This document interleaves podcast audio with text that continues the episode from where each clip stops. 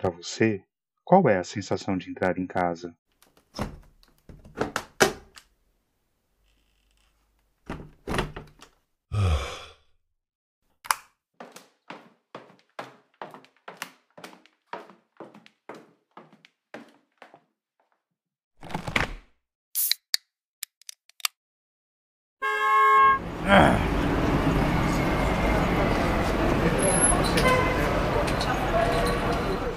A rua não é lugar para sonhar. A rua não é lugar para viver. Na rua, pequenas coisas fazem a diferença entre a vida e a morte. O áudio não tá lá essas coisas, mas escuta essa história.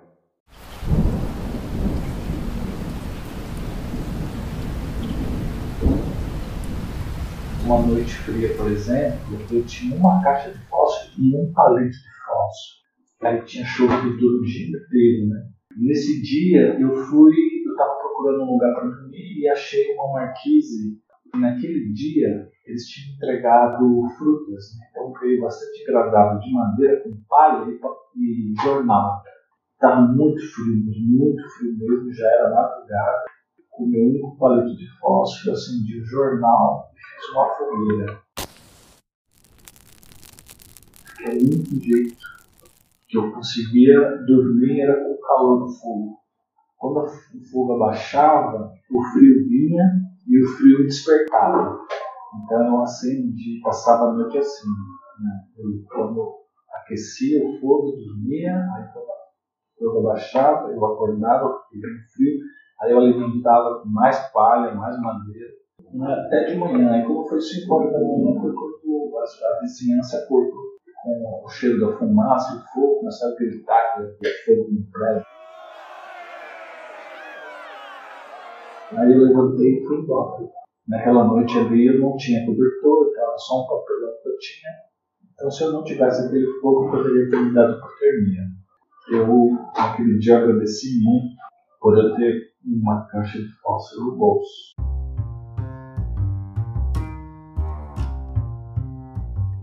Esse é o Capscast do Gato Preto, o podcast de um CAPS que não existe para dar voz a pessoas que existem. O meu nome não existente é ciclista e como o nome de todos aqui do CAPS é uma invenção. E o nosso tema hoje é Saúde Mental da População em Situação de Rua. Bora conversar sobre isso? Para esse episódio, fizemos duas rodas de conversa. Uma foi com Darcy, de quem você ouviu a voz lá no começo. E se você escutar até o finalzinho, é a voz dele também que vai fechar. Sou Darcy Costa, secretário nacional do Movimento Nacional População de Rua. Ele também participa do projeto CISARTE. Peraí. O CISARTE é uma associação comunitária sociocultural sem fins lucrativos fundada em 2016 é um ambiente onde pessoas em situação de rua encontram ajuda para mudar de vida. Lá, uma equipe voluntária oferece suporte e oportunidades através de empreendimentos da economia solidária, atendimento jurídico, psicológico, odontológico, formação e conscientização de direitos. Ah, e ele falou em Movimento Nacional População de Rua? O Movimento Nacional da População em Situação de Rua, MNPR, ou ainda Movimento Nacional População de Rua, é um movimento social e político apartidário que luta pelos direitos dos moradores de rua e por sua inclusão social. Surgiu no início dos anos 2000 em resposta a episódios de violência contra essa população e está presente em 19 estados brasileiros. A outra roda foi com Rodrigo Pinheiro, meu nome é Rodrigo, eu sou psicólogo do consultório na rua, trabalho há três anos na região de Santa Maria, no Jardim Aeroporto, e ao todo, desde o estágio da faculdade, eu já se cumpri mais de 12 anos de atenção à população em situação de rua. Depois, ele vai contar um pouco mais sobre o consultório na rua. Darcy é um homem de meia idade, calmo e prestativo, que fala com tranquilidade dos três anos que passou na rua caí em situação de rua em torno de 2012. Foi mais por uma questão de desemprego, muitos conflitos familiares. como eu não tinha para onde ir, acabei ficando na situação de rua. Eu poucas vezes utilizava albergue para dormir, passava uma parte do tempo em Malocas, em uma marquise. É, eu acho que um, um momento que eu tive maior medo foi a primeira vez, a primeira noite né, que eu passei na situação de rua. Foi muito diferente você passar uma noite na rua né, você tendo uma casa para voltar. E foi muito assustador porque não conhecia ainda a rua, não sabia o que esperava. Então a, primeira noite eu não dormi. Na noite seguinte eu dormi porque praticamente eu não consegui me manter acordado. Eu fui dormir na frente do centro pop e o centro pop estava fechado, ficou 15 dias fechado. Ele também nos contou um pouco mais sobre o Centro Pop e o Centro de Acolhida. O Centro Pop, né, que é um, um centro de referência para a população em situação de rua, seria um centro de convivência, onde deveria ter né, diversos profissionais a, a serviço, né, como psicólogos, advogados, assistente social e também várias oficinas. Né? Mas, na verdade, o Centro Pop hoje em sua maioria, ele oferta apenas um banho, um café da manhã. Alguns lugares oferecem almoço, outros não. Todos os dias eu passava lá para tomar banho, porque eu passava uma parte do tempo nas malocas, né? não dormia no albergue. A gente volta com o Darcy, mas vamos ouvir um pouquinho o Rodrigo. A minha trajetória com o público em situação de rua ela vem desde o do estágio da faculdade. Foi onde, em 2015, eu comecei a trabalhar no Complexo Prates, lá no Bom Retiro, como técnico de escola. Fiquei dois anos lá. E de 2017 para cá, cinco anos com a, com a população de Santa Amaro. Ele também explicou como funciona o consultório na rua. Resumo do trabalho do consultório na rua: levantar as demandas, as queixas biopsicossociais do paciente, né? Então, demanda psicológica, social, de saúde, clínica, uma equipe multiprofissional nós somos, é, eu como psicólogo, tem dentista, assistente social, médico, enfermeiro, duas enfermeiras, seis agentes de saúde, quatro agentes sociais, quatro auxiliares de enfermagem, três motoristas e auxiliar da, da, da dentista. Então é uma equipe muito grande mesmo.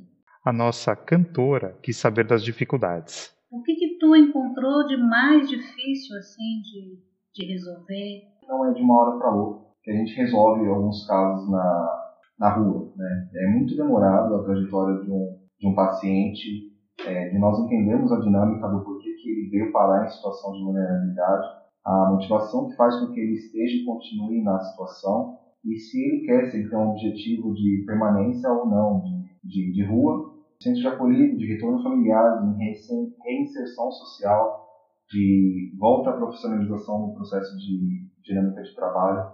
Vamos voltar para o Darcy. Você disse que durante esses três anos que você ficou em situação de rua, você ficava pouco, dormia pouco no, no albergue, ficava mais nas malocas, como você disse. Por quê? Fazer muito uso de substância de drogas, né? Principalmente crack. Eu criei uma rotina na rua, eu utilizava muito a rua para ganhar dinheiro. Então eu cuidava bastante de carros, nos pontos, né? A gente eu geralmente ia para lá no finalzinho da tarde e ficava até meia-noite nesse ponto, cuidando de carro. Durante o dia, quando não estava no centro pop, a gente fazia os mangueiros, saía na rua para pedir dinheiro, depois passava o resto da madrugada é, utilizando, então eu voltava para minha maloca, sempre nas madrugadas. Ele descansava um pouquinho só e depois a gente já levantava porque o comércio abria Daí a gente ia pro, pro centro pop, tomar banho. A gente fica muito sujo. Entra no meio do mato, pra ficar longe da vista né, das pessoas. E pra gente também é uma forma da gente também se proteger é, da polícia e coisas assim. Que, que você acha que foi mais difícil de, de se adaptar, de, de, tolerar, de lidar nesse, nesse período aí da sua vida? Eu sentia mais dor foi o distanciamento que eu tive dos meus filhos, né? Então, toda aquela carga de culpa, né, de, de responsabilidade foi jogado acima de mim. E, e eu aceitei isso. Né? Eu sentia muita dor por conta disso. E um dos momentos mais difíceis era, era dormir. Quando a gente deita para dormir, a gente tem um encontro com o segundo muito sozinho, muita dor, muita solidão. Não tem nenhuma porta de saída, você não, você não consegue enxergar uma porta de saída, você não consegue planejar nada, não tem nada assim, nenhum caminho que você possa estar seguindo.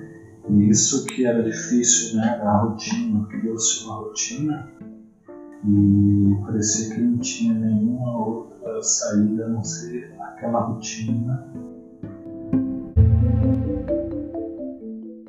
Darcy chegou a procurar um CAPS-AD, um centro de atenção psicossocial onde se faz tratamento para problemas com álcool e outras drogas. Eu cheguei aí uma vez no CAPS, mas não, não me adaptei. E eu não me adaptei àqueles remédios, me tirava um pouco a lucidez, eu me sentia muito fragilizado, né? Eu começava a ver as pessoas babando, e eu não queria de forma nenhuma perder a minha lucidez de jeito nenhum. Era a única coisa que eu tinha para me proteger na rua. Então eu decidi ficar só no centro pop. Eu ficava na oficina, passava o dia na oficina. Quando eu sentia realmente aquela abstinência muito forte, eu usava a, até achar que estava satisfeito. E foi quando uma época eu usei, usei, usei e dormi. E depois no dia seguinte eu acordei, acordei bem, fui pro, pro centro pop, foi normal, chegou a noite, estava tranquilo, não fui para lugar nenhum, e assim foi indo. Quando eu me dei conta, eu não estava mais sentindo aquela fissura, aquela vontade de usar. Aí na oficina consegui uma vaga numa escola de arte, fiz dois anos numa escola de arte. Desde então nunca mais usei crack.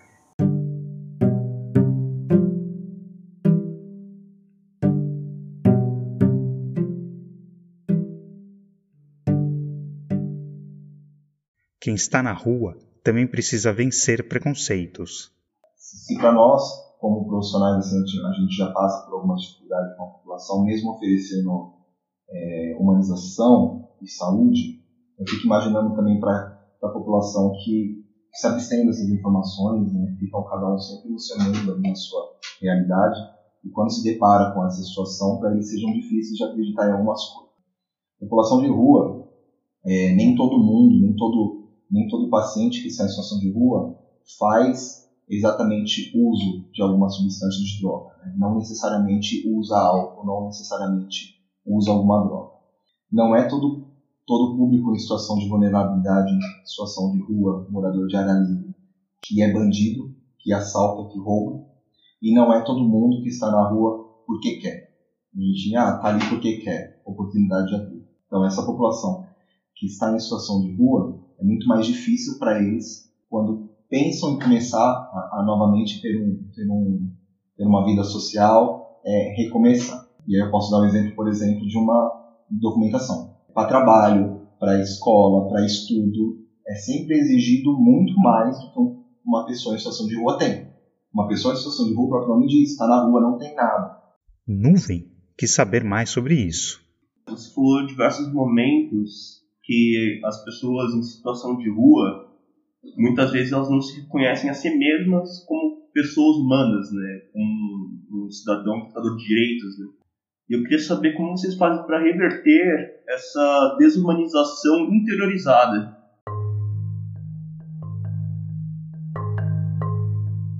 Uma questão de, de mostrar para o paciente objetivos que ele tem a atingir mostrar que realmente não é só porque ele está na rua que deixou de ser um ser humano. Não é porque ele está no centro de acolhida que ele deixou de ter direitos. Então, a nossa ideia principal como atenção primária, o pessoal na rua, é tentar fazer entender, o paciente entender essa, esse direito dele. Você é igual a mim, eu sou igual a, a você, no sentido de olha para mim, né? somos seres humanos, estamos falando a mesma língua, estamos olhando com os mesmos olhos e querendo os mesmos direitos. Então, se eu vou, você vai também. Se você precisa, precisa também.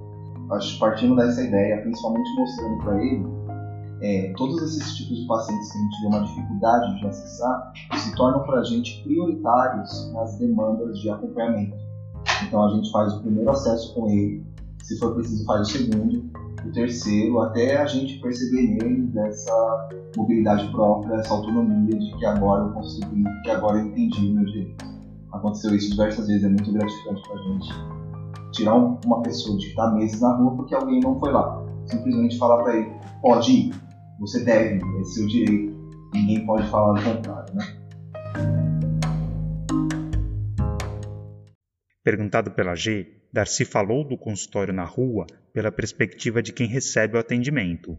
Eu queria saber se nesse período que você estava em situação de rua, você precisou de alguma assistência médica, psicológica ou de algum profissional de saúde e como se dava esse acesso à saúde? O meu acesso à saúde é se dava através do centro do consultório na rua.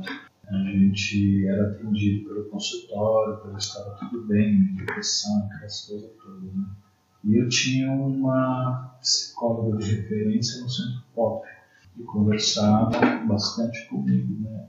Então, quando eu comecei a ter um atendimento com a psicologia, já estava já tava bastante integrado dentro da oficina. Então, eu já estava fazendo uma redução de danos, já estava fazendo ali por conta própria.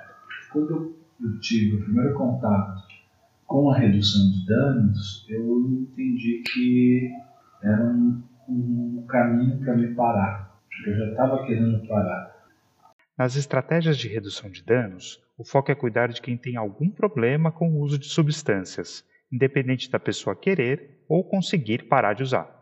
Rodrigo também falou sobre isso. A principal meta, a característica do, de estarmos inseridos na, na rua é trabalhar com a, com a população em situação de vulnerabilidade com a, com a margem de redução de danos. Né?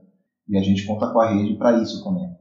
A, a, gente acessa, a gente conversa, a gente leva o CAPS, é, é, é, é, o, é o ouvir do paciente, é o, é o ver quais são os objetivos, apresentar questões principais dele, ouvir a história do paciente, entendeu? Entender como aquilo começou, entender se ele quer parar com aquilo, entender, passar a informação para o paciente como como proceder para que que isso aconteça. E aí vem oferta de atividades, ofertas de, de passeios, ofertas de, trabalho também, ofertas de atividade com a equipe, ofertas de trabalho no centro de acolhida, para que o paciente a cada dia é, melhore e esteja um pouco mais afastado daquilo que a gente considera que é um dano na vida. Tudo isso que a gente faz em prol do paciente, a gente considera que a gente está fazendo de tudo para que ele se sinta é, mais útil, melhor é, ser humano e que, assim, partindo, partindo do desejo dele, haja uma, uma, uma força-tarefa para a gente fazer realmente a redução de danos. Enquanto de um lado alguns querem cuidar, de outro, quem está em situação de rua tem que enfrentar a opressão que pode colocar todo esse trabalho a perder. Também isso nos ajuda também a defender a população em situação de rua também do, da opressão que ela sofre muito, né? Tanto da militar como da GCM, como da zeladoria urbana, né? que são instituições que mais batem na população de rua, né? E são sempre fundamentadas, né? A segurança pública é, justifica a sua ação sempre fundamentada no combate às drogas. E a zeladoria urbana também fundamenta também as suas atitudes fundamentado na limpeza urbana da cidade. Né? E aí coloca a sociedade numa, numa situação para validar as ações, decisões que eles estavam tomando em relação à população de rua. A porta de saída para o Darcy passou longe da opressão. Foi quando eu comecei a fazer oficina no Centro Pop, comecei a pensar em outras coisas, comecei a fazer uma higienização mental, né? porque eu ainda estava muito ligado ao sofrimento que me levou à situação de rua, os conflitos familiares, né? a perda da família, dos filhos. E quando eu comecei a, a trabalhar na a fazer os, as obras de arte, mosaico, desenhar, minha cabeça eu esqueci um pouco desses problemas por alguns instantes e aí isso também foi surgindo ideias E isso começou a me fazer um bem, assim, me tranquilizar mais, né? começou a me estabilizar um pouco. E foi justamente na, em 2013, nessa época, quando eu aceitei o convite para ir numa formação do movimento lá em Bertioga. E lá era uma casa da igreja, das irmãs da igreja católica, né? uma casa grande, me tocou assim bastante, né? E a questão social da situação de rua. Foi a partir daí então que eu comecei a enxergar a situação de rua de uma forma diferente, né? Não como toda a responsabilidade era minha e eu era responsável por tudo aquilo, então eu tinha que pagar por tudo isso. Foi quando me despertou que existia uma questão social que a gente poderia mudar isso junto. Então a gente veio sozinho para a rua, mas juntos a gente talvez pudesse mudar um pouco essa situação. E aí eu fui me engajando nisso. E foi exatamente por esse engajamento, tanto nas oficinas de artes quanto na, na luta social, que aos poucos eu fui achando esse caminho.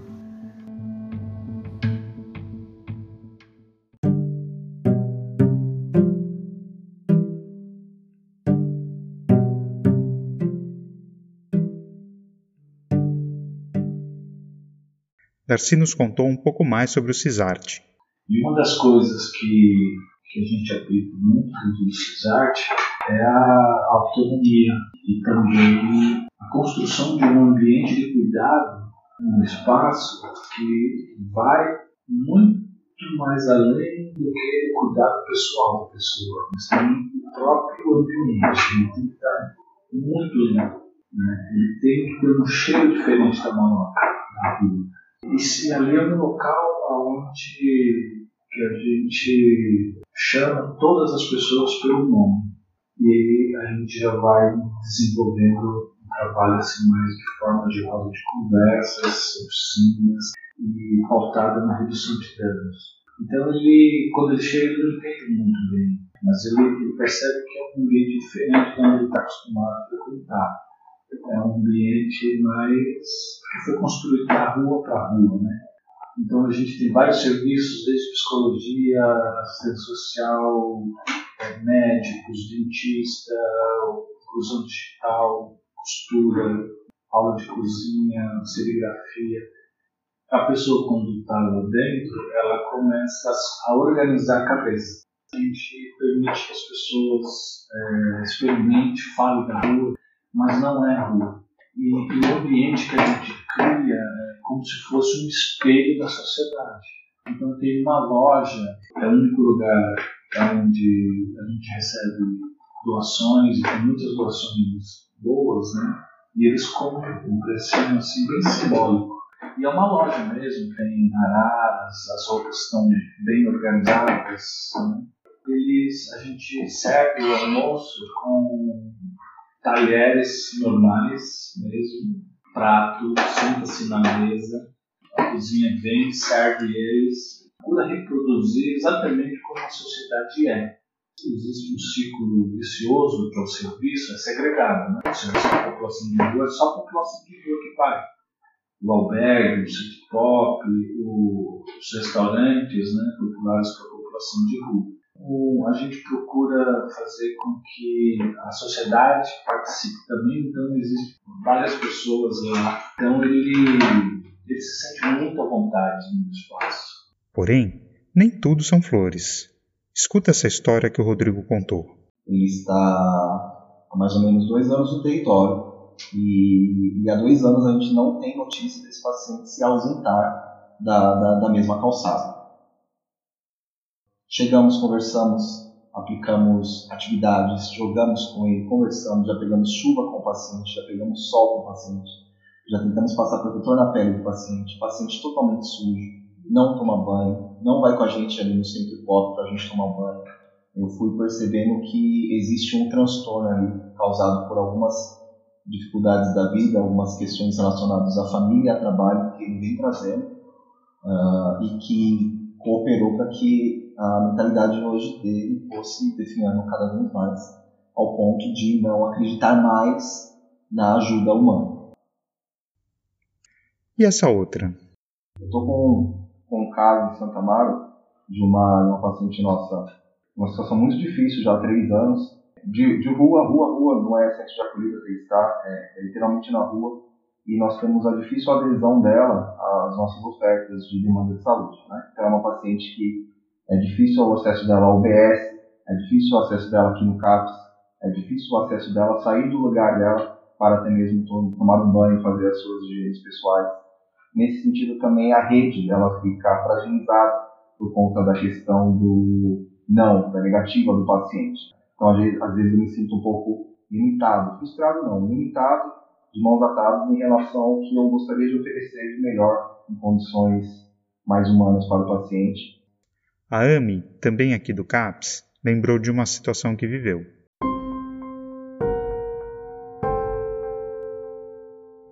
Porque eu fiquei internada no hospital 15 dias, eu conheci uma pessoa que estava em situação de rua e ela ficou doente por conta dessa situação. Ela foi, foi abandonada pela família, a família não aceitou a situação dela, né? Ela começou a entrar nos vícios, ela usou todo tipo de droga que você imagina. E aí ela falou, aí ela chegou no hospital, né, bem debilitada, bem assim com os rins em falência já. Ela ficou no mesmo quarto que eu. Ela disse que estava nessa situação. Alguns médicos davam expectativa para ela de vida, outros não.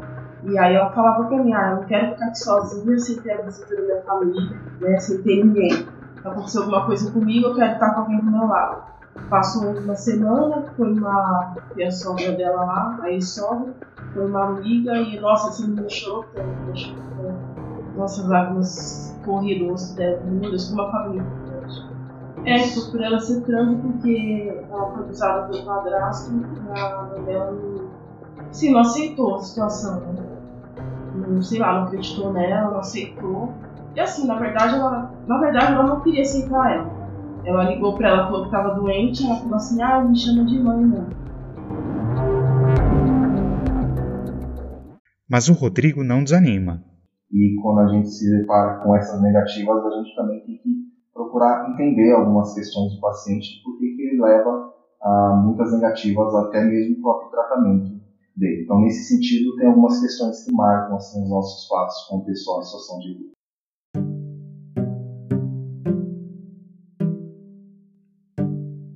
A verdade é que existem diferentes perfis de pessoas que vivem em situação de rua.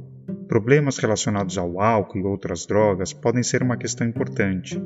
Algumas vezes, as substâncias psicoativas contribuíram para que a pessoa fosse para a rua. Outras vezes, as drogas, especialmente o álcool, são consequência dessa situação. Não é raro que as duas coisas sejam verdadeiras. Por outro lado, existem muitas outras questões, inclusive questões de saúde mental nessa população. Uma parcela de mais ou menos 5% tem transtornos mentais graves, como esquizofrenia ou quadros demenciais. Seja pela questão das drogas, de saúde mental ou qualquer outra, a saída passa por ter um teto, ter renda e ter acesso a algo que possibilite romper a bolha da situação de rua e se reafirmar como ser humano. Aqui na cidade de São Paulo existe uma ampla rede de serviços que atende quem está na rua, mas essa rede é subdimensionada e não consegue atender a todos que precisam. Além disso, a forma como é organizada pode limitar o acesso de muita gente. Como eu disse antes, precisamos lembrar que, na verdade, não existe uma população em situação de rua. Existem muitas populações com características muito diversas. Por exemplo, para essa população com transtornos mentais mais graves, falta uma política consistente. Mas o Rodrigo não falou só de dificuldades. Como eu disse, a gente trabalha com a rede, né? Então a gente não trabalha sozinho. Por exemplo, o paciente que você encontrar na rua, ele não é meu. Ele não é do consultório na rua. Ele é da rede. Ele é da assistência. Porque ele é um ser humano. Então, a gente oferece CAPS para ele, como forma de internação de tratamento de álcool e droga, outras drogas, para tratamento psicológico também de saúde mental, é, a UBS como porta de entrada dele de referência à situação clínica, a UPA, quando o paciente está com uma questão mais urgente, documentação, tirar certidão de nascimento, RG, CPF, a gente acompanha o paciente também no pouco tempo. Na, na questão judicial, a gente toma um pouco de cuidado, porque a gente trabalha com muito público que saiu da, do sistema prisional. Nós, como saúde, nós não temos esse dever, esse direito de, de julgar o que, que ele fez para estar em situação de rua. Nós trabalhamos com o ser humano. Essa semana mesmo, nós tiramos uma certidão de um paciente nosso de nascimento que ele já nos, nos, nos contou que já tinha tido uma, uma questão atrás com a polícia. Segundo ele, já tinha pagado sua pena, tinha puxado cadeia, mas que ele estava com receio de ser procurado. A gente falou, se você procurou, está tudo certo, não tem mais o que dever. E ele estava com receio de que quando ele tirasse o RG, que ele estava precisando, ele ficasse detido. E a gente falou, não, o nosso serviço não é esse. Tirar a sua documentação no pouco tempo, a gente vai com você, e a garantia que a gente nos dá é que você vai, tira o seu RG e volta. Porque no RG não fica suas, seus dados para procurar. Só que para uma pessoa que está começando agora, para acreditar no nosso serviço, assim, é difícil. Né? Imagina você numa experiência você não sabe o que está acontecendo com você e você quer uma prova, né? Lutou, lutou, lutou, depois de, de meses. Ah, meu, quer saber? Se eu for achado não, tipo, não tenho nada a perder, vamos lá. Fomos, tiramos o RG e voltou. Isso faz com que a gente pegue um vínculo tão grande com o paciente. Assim, tipo, ele agradeceu a gente, fez vídeo, tirou foto, tirou a máscara, agradeceu, quis beijar, abraçar. Então, assim, nesse sentido, a gente trabalha, é, no resumo disso, é a questão, primeiramente, o paciente, depois o que ele deve ou não. Eu perguntei para o Rodrigo como acionar o consultório na rua. É, é, acho que às vezes não vai, você não vai encontrar um, um, agente de saúde assim que você se deparar com um morador de rua, né? É muito mais fácil você encontrar a pessoa que está ali na rua do que você encontrar um agente de saúde. Mas existem alguns, alguns contatos que a gente sempre pede para o município fazer quando vê uma situação mais, vamos dizer assim, um pouco mais pontual ou mais grave um paciente. Por exemplo, ligar para o 156, para o telefone da, da prefeitura, para acionar uma ajuda para o paciente para vir buscar. Tem o 192, caso o paciente esteja passando por alguma situação clínica mais delicada, que é o SAMU. É, fora isso, as UBS de referência de São Paulo, têm, a gente não trabalha com algum, algum tipo de serviço físico, né? Então o consórcio na rua não tem um telefone. Para acionar o consórcio na rua é mais fácil você encontrar é, ou na própria rua, em alguma ação, um pouco mais movimentada ali da população, ou até meio durante o dia, né? Principalmente na semana, é, ou procurar nosso serviço mesmo na, na UBS, que são esses profissionais que, que mais têm acesso a a gente, porque são lá que a gente tenta fazer a primeira a, a entrada do, do paciente. Rodrigo, queria te agradecer muito.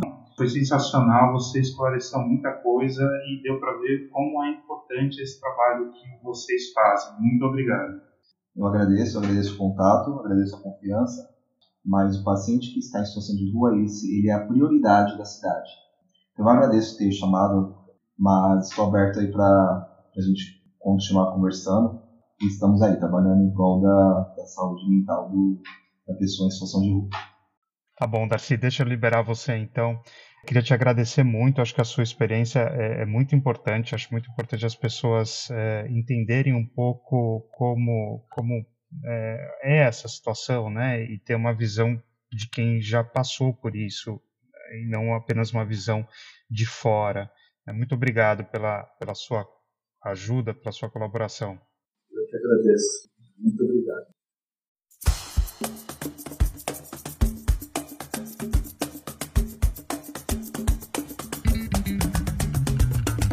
Muito bem.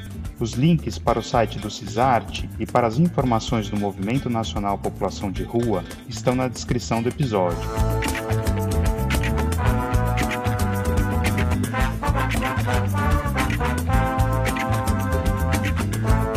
Também tem um link de um material muito interessante sobre saúde mental dessa população para quem quiser se aprofundar.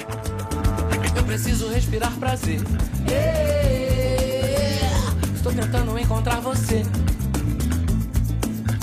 Essa música que você está ouvindo é do grupo Harmonia Enlouquece, formado por pacientes e funcionários do Centro Psiquiátrico Rio de Janeiro.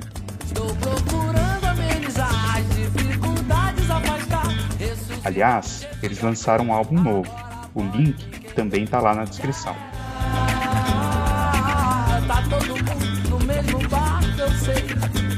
Não deixe de se inscrever ou curtir o canal do Capscast do Gato Preto para não perder nenhum episódio.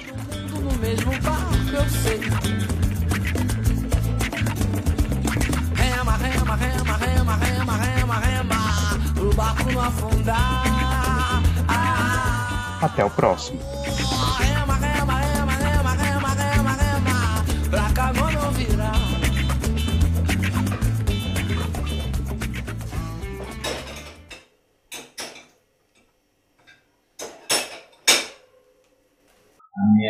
Ex-mulher, os meus filhos, a gente tinha uma visão de mundo né, muito construída pela mídia. Então, é, essa visão que, a gente, que eu tinha da época, ela se rompeu. Por exemplo, você ter uma louça suja na sua pia, porque você cozinhou, nossa, hoje em dia é um grande prazer que a gente tem de você lavar uma panela suja porque você usou ela para fazer um alimento para você comer. Então, valores assim, muito que a gente passa batido, né, se tornou tão natural, a importância de você ter um cantinho desse tamanhozinho, assim, você dormir, que seja seu.